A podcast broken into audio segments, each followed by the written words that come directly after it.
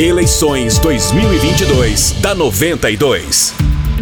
O Jornal da 92 continua com a série de entrevistas com os candidatos ao governo do estado de São Paulo. A nossa equipe convidou todos os candidatos presentes na pesquisa Datafolha do dia 18 de agosto de 2022. Foi feito um sorteio para definir a ordem das entrevistas. O entrevistado de hoje é Vinícius Poit, candidato do Partido Novo. Bom dia, candidato. Aqui quem fala é Guilherme Coelho. Seja bem-vindo ao Jornal da 92.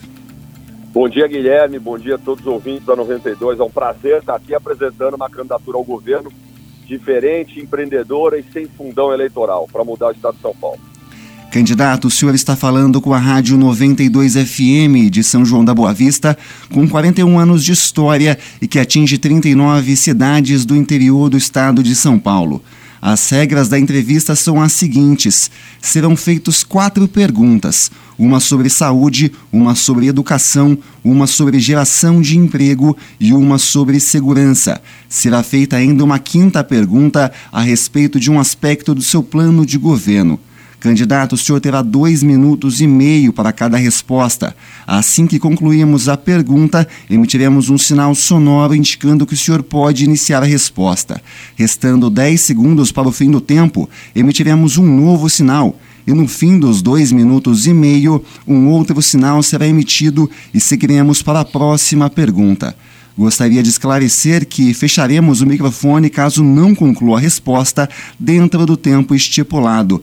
Essas regras são aplicadas a todos os candidatos que consideram entrevista ao Jornal da 92. Vamos à primeira pergunta, candidato. Em nossa região, temos um hospital que atende mais de uma cidade, como é a Santa Casa aqui de São João da Boa Vista, e o Hospital Regional de Divinolândia com a alta demanda, reclamações sobre a demanda nos atendimentos, sobre a demora dos atendimentos são frequentes. Outro problema constante é a falta de remédios na rede pública. O Departamento Municipal de Saúde alega que o governo estadual tem atrasado a entrega dos medicamentos não apenas para São João, mas também para outras cidades o que o candidato pretende fazer para melhorar a estrutura da saúde dos municípios paulistas, em especial para os municípios da nossa região, e como resolver os problemas da demora de atendimentos e falta de remédios. Guilherme, agradeço a pergunta.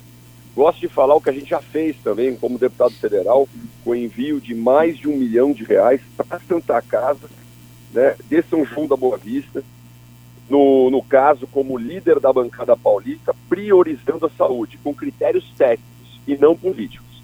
E aí está a primeira mudança, caso eu seja eleito governador, é enviar recursos para a saúde, critério técnico. Chega de ficar agradando o prefeito, amigo, ou mais voto, bolso, eleitoral, isso é uma atacada política. Nós vamos enviar, independente de quantos votos tem ao partido, do prefeito, mas com critérios técnicos. E a Santa Casa São João da Boa Vista região merece mais respeito do governo.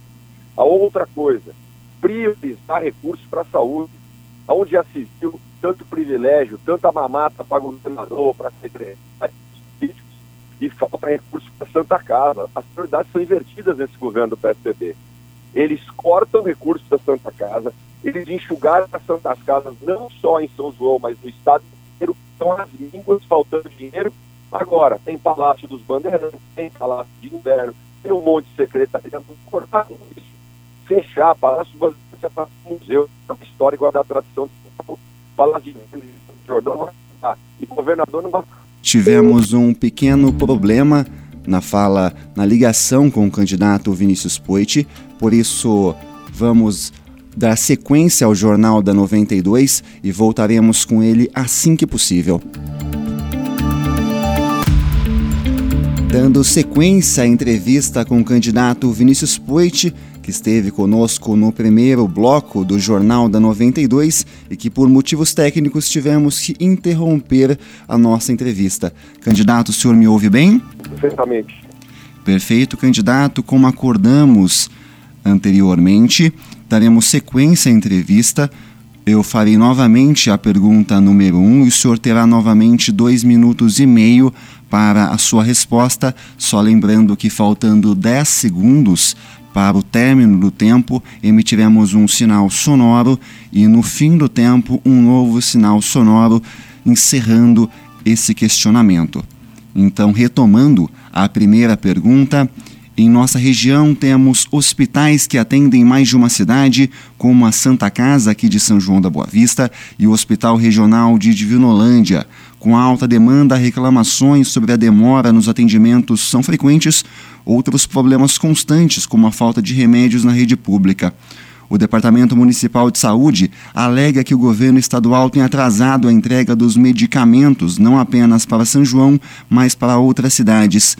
O que o candidato pretende fazer para melhorar a estrutura da saúde dos municípios paulistas, em especial os municípios da nossa região, e como resolver os problemas da demora de atendimentos e falta de remédios. Falo que a gente já fez por São João da Boa Vista, como deputado federal e líder de toda a bancada federal de deputados e senadores do Estado de São Paulo, enviamos mais de um milhão de reais para a Santa Casa de São João da Boa Vista. Justamente compensar o descaso desse governo. Um governo que só pensa em políticos, um governo que só manda recursos para os seus colos. Critério para eles o governo, aonde eles tiveram votos, aonde eles têm algum da alguma maracutaia. Chega, o nosso critério é técnico, são as pessoas, o número de atendimentos. Eu inovei como o primeiro deputado federal colocou critério técnico para o envio de emendas, tanto individuais quanto como líder de toda a bancada durante dois anos, escolhido pelos meus colegas. Foi a primeira vez que isso aconteceu no estado de São Paulo. E a Santa Casa de São João da Boa Vista nunca recebeu tanto recurso da bancada paulista. É assim que eu vou agir como governador. Há Santas Casas que foram preteridas por esse governo foram deixadas de lado, recursos cortados, sabe, as mínguas, enquanto a gente tem privilégios e penduricalhos para o governador, enquanto tem palácio para o governador, isso é o fim da picada. Nós vamos trazer o jeito Zema de governar para o estado de São Paulo. Acabou esse negócio de palácio de inverno em Campos do Jordão, nós vamos fechar. Palácio dos Bandeirantes, estrutura administrativa vai para o centro de São Paulo. Não vai ter mais uma mata e ala residencial para governador, gente. Chega, tem que dar o exemplo. E vai virar um museu aquilo lá. O número de secretarias nós vamos diminuir de 26 para 16. E assim vai sobrar recurso mais para a saúde. 500 mil pessoas esperam na fila de cirurgias eletivas no estado de São Paulo. Nós vamos zerar essa fila nos primeiros meses com o recurso cortado desses privilégios, sabe? Abrindo AMES e hospitais durante o final de semana. E aí os recursos vão ser distribuídos de forma técnica. Vão acabar com fura-fila, vai ter uma fila só do sistema CROSS, do sistema municipal, e nenhum político vai ter privilégio. E vamos dar uma atenção maior para a atenção primária, agentes comunitários da saúde, médico de família para trabalhar na prevenção. E assim fortalecer a saúde digna para todos São João e região.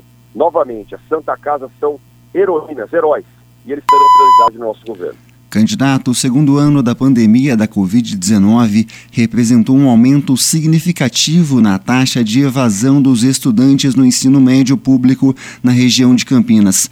São, são alunos que pararam de estudar em um período de retomada nas aulas presenciais. Inclusive, este cenário foi observado não só no estado de São Paulo, mas em todo o país, segundo o INEP. Como candidato, planeja diminuir a evasão escolar agravada pela pandemia e melhorar a qualidade de ensino. Quais medidas são necessárias para melhorar o ambiente de trabalho e valorizar o profissional de educação? Logo de cara, uma força-tarefa do Estado, junto com professores, né, associação de pais e mestres e instituições da organização né, organizações não governamentais, como Todos pela Educação, Instituto Ayrton Senna, parceiros da educação, para recuperar o tempo perdido durante a pandemia. Hoje, de, depois de alguns te testes, né, aquelas provas feitas pelo SARES, que avaliam o nível de aprendizado dos alunos, o aluno do quinto ano tem o mesmo aprendizado do aluno terceiro, pelo tempo que ficaram longe da escola.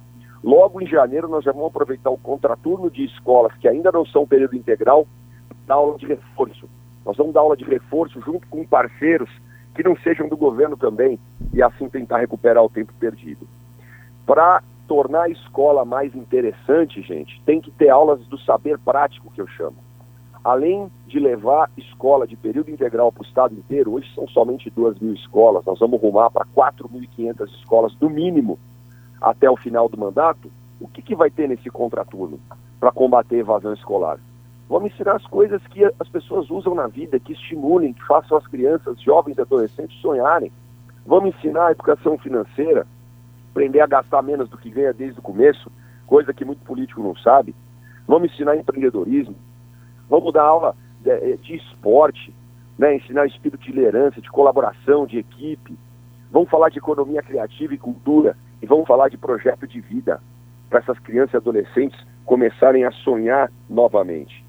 É assim que a gente vai tornar mais interessante a escola, combater a evasão escolar, sabe, um futuro melhor para esses jovens. Sem contar na valorização e na capacitação contínua dos profissionais da educação, que assim como na saúde e na segurança, são heróis. Um professor que estiver desmotivado, que não estiver capacitado, bem remunerado, como é que ele vai educar bem o aluno? Com as escolas de ensino integral, inclusive, o professor vai ter uma qualidade de vida melhor, porque ele vai ter vínculo somente com uma escola, não precisa ficar correndo de escola para escola, vai ter um salário melhor, vai ser melhor para todo mundo. Para os pais que podem trabalhar enquanto as crianças estão na escola, para os alunos que vão ficar o dia inteiro na escola e a referência vai ser escolhe o trabalho, não coisa errada e o crime, e para os professores com vínculo só e um salário maior. Investindo na educação básica e no médio, nós vamos garantir um futuro melhor para as nossas crianças. Candidato, alguns municípios da nossa região, como Aguaí e Vargem Grande do Sul, possuem guarda civil municipal. Já São João da Boa Vista não tem esse serviço de segurança. Munícipes sanjoanenses sempre questionaram os motivos por trás disso. Candidato, na sua opinião, a Guarda Civil Municipal é essencial em todas as cidades do estado de São Paulo para melhorar a segurança? E o senhor pretende é, colaborar para a implementação do serviço em São João da Boa Vista? Sem dúvida, vamos colaborar para a implementação do serviço em São João da Boa Vista e muitas outras cidades.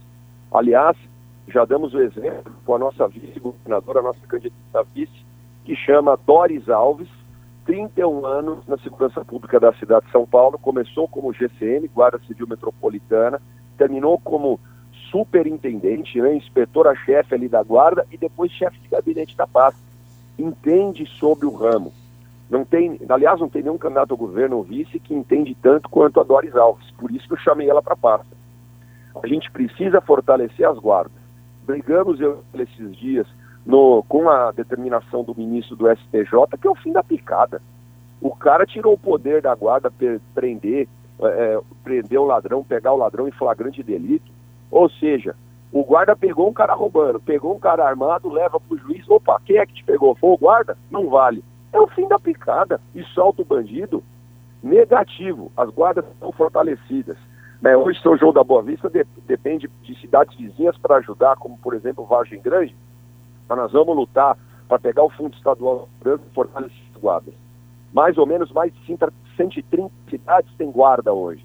Nós vamos ampliar para cidades acima de 50 mil habitantes, por exemplo, terem guarda municipal. E aí, São João da Boa Vista, com quase 90 mil habitantes, né, quase 100 mil habitantes, entra nesse quesito. Mas não só isso, é empoderar, fortalecer a guarda, integrar as forças de segurança. Polícia Civil, Polícia Militar, Guarda Municipal, científica, trabalhando juntas, sabe? Sem rixa entre as corporações. Vamos montar centro de operação integrado, em São João da Boa Vista e região, onde o representante de cada uma está lá, compartilhando dados. Tá? Vão fortalecer não só a sensação de segurança, mas a sensação de impunidade. Com a, com a Polícia Civil tendo mais força, com a Polícia Civil tendo reforma para não ter dois abandonos por dia e resolver os crimes de vez. Boletim de ocorrência unificado em todo o estado de São Paulo. Crimes de menor degradação, o policial militar resolve da rua já com tecnologia, não precisa perder tempo parado na delegacia aí desafoga também o escrivão e a Polícia Civil para resolver os maiores crimes. Então é Guarda Municipal forte, Polícia Civil e Militar trabalhando todos juntos, com união contra o crime organizado. Candidato, são diversas instituições de ensino técnico e superior em nossa região. Temos o Instituto Federal em São João da Boa Vista e a ETEC em Vargem Grande do Sul, por exemplo. Depois de finalizada a captação, é comum ouvirmos relatos de jovens que não encontram vagas de emprego na região. De que forma o senhor pensa em desenvolver a geração de emprego para atender esses jovens? Como promover ações coordenadas para a atração de investimentos para cidades da região? E qual o potencial de desenvolvimento para termos melhores índices de emprego e renda? Um governador que não é abriu porta de loja na vida, provavelmente não vai conseguir cumprir isso. E o único governador, administrador, empreendedor, comerciante sou eu nesse, nessa eleição. O resto é tudo operador político. Como é que eles vão saber o que tem que gerar de emprego? Um governador que não anda o trecho, né, não só São João da Boa Vista, conhece o potencial, qual que é o potencial A de São João, qual que é o potencial indústria de São João da Boa Vista, né, a, a questão da doação de áreas para o distrito industrial, o que estão contratando. Se o governador não conversar, não vai saber o que estão contratando. E aí não vai saber o que, que tem que formar os jovens. As ETECs, as FATECs, o Colégio Técnico Industrial da Unesp, que a gente vai expandir, são uma potência, exemplo, eles são PC, e precisam oferecer cursos adequados com que a, as empresas regionais estão contratando. Não adianta oferecer curso de culinária, se então João da Vista, a maior parte do capital está ali nas usinas de açúcar e álcool, ou está na produção de gado de corte, alguma coisa do tipo, você tem que oferecer cursos para agricultura de precisão, para tecnologia no agro, por exemplo. Tá? Então, nós vamos fortalecer as ETECs e as FATECs, os colégios técnicos industriais e fazer como o Zema fez em Minas. Trilhas de futuro, parceria público-privada. A empresa tem vaga para contratar, né? não consegue preencher. O jovem no ensino médio está desempregado, nós vamos estimular as empresas a, inclusive, se o governo não consegue cumprir, contrato sistema S, contrato escola privada de ensino técnico, treina aquele moleque e contrata ele pronto depois. O governo não mete a mão. Eu falo assim, chega o governo do cangó do empreendedor, não atrapalha, entendeu? Conecta os pontos, deixa a turma trabalhar. Nenhuma das 5 mil escolas estaduais do estado de São Paulo vai faltar um mural, um mural de emprego e renda. Nós vamos colocar em todas as escolas emprego e renda adequado que as empresas da região estão contratando. O jovem que quiser um futuro melhor terá no estado de São Paulo empregos do futuro, reconhecendo os arranjos produtivos locais, interligando as vagas com o ensino técnico para acabar com esse desemprego entre o jovem que é gigante. Um em cada quatro jovens do terceirão estão desempregados. Isso vai acabar no estado de São Paulo. Quem quiser trabalhar, quem quiser renda, vai ter curso técnico como nunca viu o maior programa de ensino técnico de São Paulo a gente vai fazer no meu governo. Candidato, de acordo com o seu plano de governo, na área urgentes e essenciais 30 ideias para São Paulo, a primeira proposta é a privatização da Sabesp. Candidato, como o senhor pretende implementar essa proposta e como a privatização da Sabesp melhoraria o serviço de tratamento de água e esgoto no estado de São Paulo? Perfeito. Hoje, tudo que tem monopólio, gente, né? Tudo que é só um fornecedor, ele bota o preço que quiser, a quantidade que quiser também. A gente fica refém dessa turma, tá doido. O município que vai cuidar do seu saneamento faz um convênio com a Sabesp, dá o saneamento para a Sabesp. O que, que é o saneamento? Né? Coleta de esgoto das casas, entrega de água tratada, sem licitação. Isso não pode acontecer, tem que ter concorrência.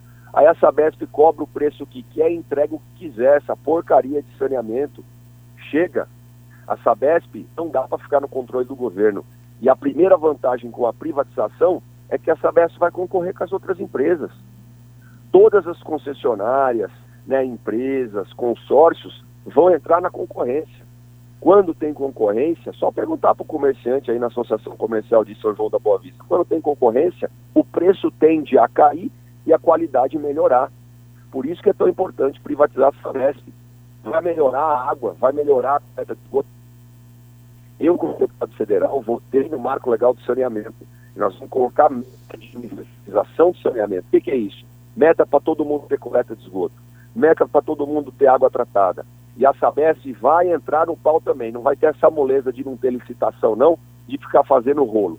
A Sabesp dá muito lucro esse lucro vai para o caixa do governo e esses caras usam para ficar fazendo obra eleitoreira para o PSDB. Usa a Sabesp de cabide de emprego. Usa a Sabesp para fazer caixa para esse governo. Para rolo, sabe? Chega, não dá. Essa empresa dá muito lucro e esse lucro não retorna pro paulista.